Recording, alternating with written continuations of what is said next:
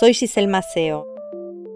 La vida me dio limones y lo mejor que pude hacer es limonada para compartir.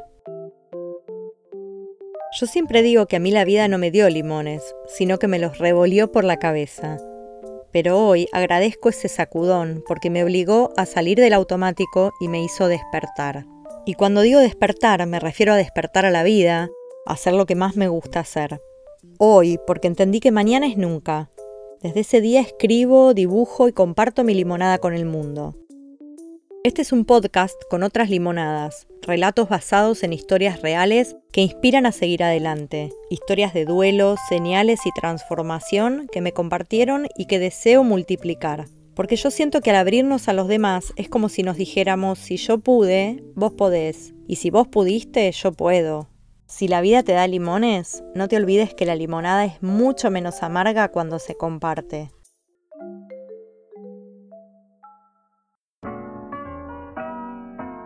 Antes de salir del hotel le mandé una foto de cómo me había vestido y él me escribió Bella, bellísima y la abreviatura de I love you so much.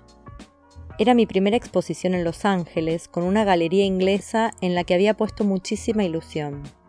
Le mandé otro mensaje avisándole que ya estaba en el taxi rumbo a la galería y otro más cuando llegué, al que él me contestó con un por fin. Porque ya se había preocupado que tardara 15 minutos más del tiempo que yo había calculado. Por mi trabajo yo viajaba bastante sola, pero siempre estábamos conectados y compartíamos todo a través de WhatsApp como si viajáramos juntos. ¿Qué tal el ambiente? me preguntó. Le contesté y no le di importancia que no me mandara otro mensaje. Supuse que estaría entretenido mirando alguna peli en casa con Malena, su hija menor. Cuarenta minutos después yo estaba tocando el cielo con las manos, porque me invitaban a exponer unos meses después en Londres con un artista iraní.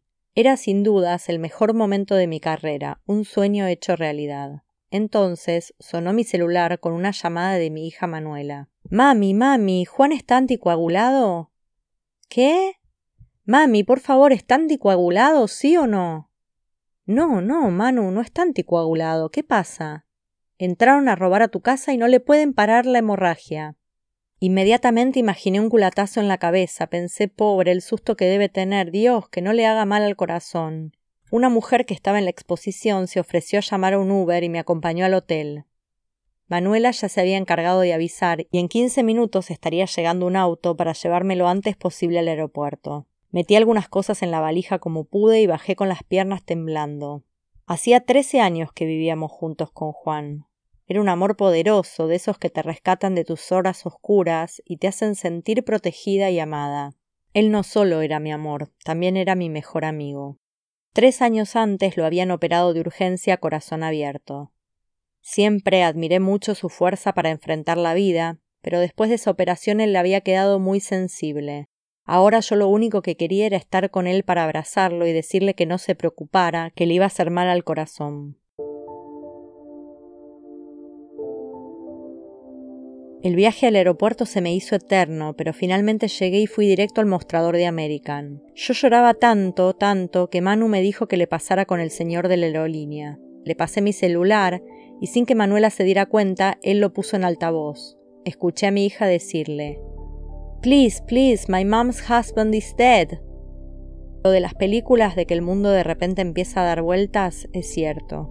En ese momento lo único que había era un silencio ensordecedor. Las palabras de Manuela is dead retumbaban en mi cabeza y mis rodillas decidieron no sostenerme más.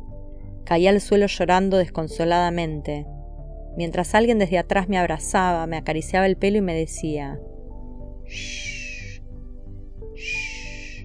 Era una mujer de mi edad, un ángel que apareció en ese momento y que no se separó de mí, en todo el viaje desde Los Ángeles a Miami. Ella pidió que le dieran un asiento al lado mío y las cuatro horas del viaje, entre llanto y llanto, hablamos de nuestros amores, de nuestros hijos. No paró en ningún momento de acariciarme las manos, de hablarme con una dulzura infinita y sonreírme cada vez que yo le contaba alguna anécdota de Juan. Cuando llegamos a Miami me acompañó a buscar las valijas y le dio dinero un señor que ayudaba ahí para que me llevara lo más rápido posible a la otra terminal, desde donde yo iba a intentar tomar el siguiente vuelo a Buenos Aires. Pero cuando llegué ya habían cerrado las puertas del avión y pese a la situación no me dejaron subir. Así que de nuevo tuve que correr, esta vez a Copa Airlines que tenía un vuelo a Panamá desde donde podría tomar otro a Buenos Aires. El viaje desde Miami a Panamá y desde allí hasta Buenos Aires fue una real pesadilla que parecía que no terminaba nunca. En Ezeiza me estaba esperando Manuela, y su abrazo fue uno de los momentos de mi vida en los que sentí que alguien intentaba curarme, de una sola vez y para siempre, todo lo que estaba roto en mí. A partir de ahí fue desolación y lucha por tratar de aceptar el horror. Un año después, en un día inusualmente gris para diciembre, había empezado a llorar apenas entré manejando a la ruta y lo seguía haciendo en forma ininterrumpida durante los 40 minutos de mi camino de regreso a casa. Ya en el garage, con el auto todavía en marcha, llorando a moco tendido y con el elefante que llevaba sentado en mi pecho desde hacía un año, más pesado que nunca. Dolía la garganta como si tuviera anginas. Me acordé que la palabra angustia viene del latín angustus, angosto, y que cuando estamos angustiados se nos estrecha todo, incluso la garganta. Y allí estaba yo, con doce meses de viudez repentina, dolorida en cuerpo y alma desde cada primer segundo de mis días, cuando me daba cuenta que no había sido una pesadilla, que sí, que a Juan le habían pegado un tiro en el pecho cuando entraron a robar a casa. Esos doce meses habían sido como una montaña rusa en que las bajadas y subidas no incluían nunca la felicidad, y habían estado llenos de frases dichas por mis amigos, pero también por mí misma frente al espejo. Tenés que ser fuerte. Vos sos fuerte. Tenés que darle el ejemplo a tus hijos. El tiempo todo lo cura, etcétera, etcétera. En ese momento en mi garage reuní todas las fuerzas de las que era capaz y le expliqué al universo, a Juan, a papá, a todos mis muertos, que ya no daba más con tanto dolor. Pido gancho, para en el mundo, me quiero bajar. Yo quiero vivir, pero no así.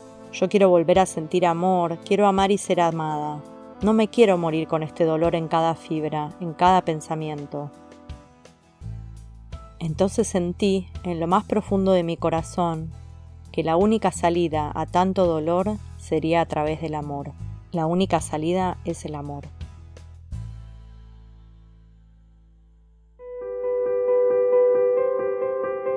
Soy Giselle Maceo y en Instagram y Twitter me encontrás como arroba say cheese to life. Podés escucharme en Spotify y en cualquier app de podcast. Gracias a quienes abrieron su historia y a vos por escuchar. Te espero en el próximo capítulo con la próxima limonada.